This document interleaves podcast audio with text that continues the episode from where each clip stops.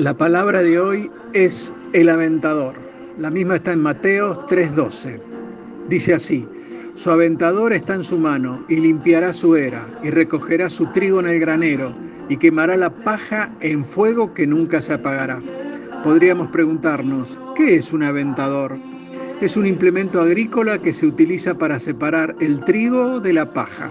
Es una especie de tela donde se tira el trigo para arriba y el viento separa la paja y cae el trigo sobre ella. Espiritualmente, la paja representa a los incrédulos, aquellos que no reconocen que Jesús es el Hijo de Dios y que vino a este mundo para salvar lo que se había perdido, es decir, la raza humana. Pero como siempre decimos, lo espiritual se discierne por fe y fe en el corazón. Después está pedirle al Señor que venga a ocupar el lugar que le corresponde en nuestros corazones y así convertirnos en hijos de Dios. Naturalmente, si la paja representa a los incrédulos, el trigo representa a los lavados por la sangre de Cristo. Somos los que de una u otra forma hemos decidido seguirlo, hacer su voluntad, aunque a veces nos cueste, e incluso aunque la mayoría de las veces no la entendamos, a su voluntad digo. Lejos de querer ser apocalíptico, nosotros sabemos que algo está pasando. El mundo está dado vuelta. Escuchamos las noticias y nuestra carne quiere meterse debajo de la cama. Pero nosotros tenemos el gran privilegio de tener a un Dios poderoso que hoy nos susurra al oído su palabra. La misma está en Mateos 3:2. Arrepentíos, porque el reino de Dios se ha acercado. Creo que si hoy estuvieran los hijos de Isaacar entre nosotros, nos estarían advirtiendo que algo está por pasar.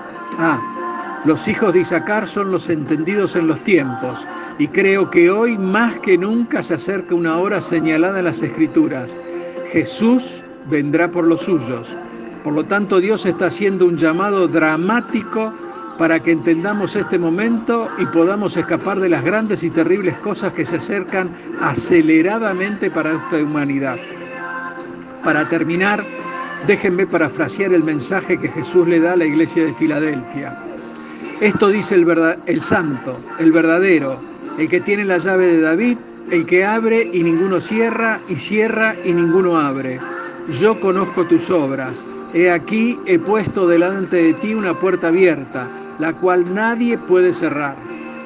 Porque aunque tienes poca fuerza, el apóstol Pablo decía, cuando soy débil, fuerte soy, has guardado mi palabra y no has negado mi nombre.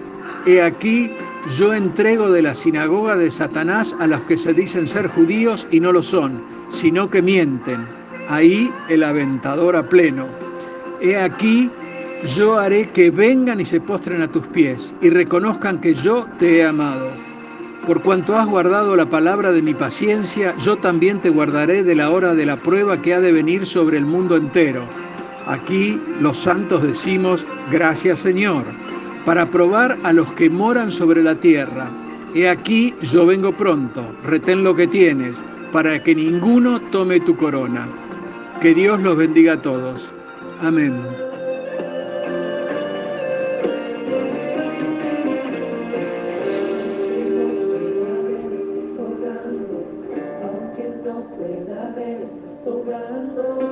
Siempre estás, siempre estás sobrando, siempre estás, siempre estás sobrando, aunque no pueda ver, estás sobrando, aunque no pueda ver, estás sobrando, siempre estás, siempre estás sobrando.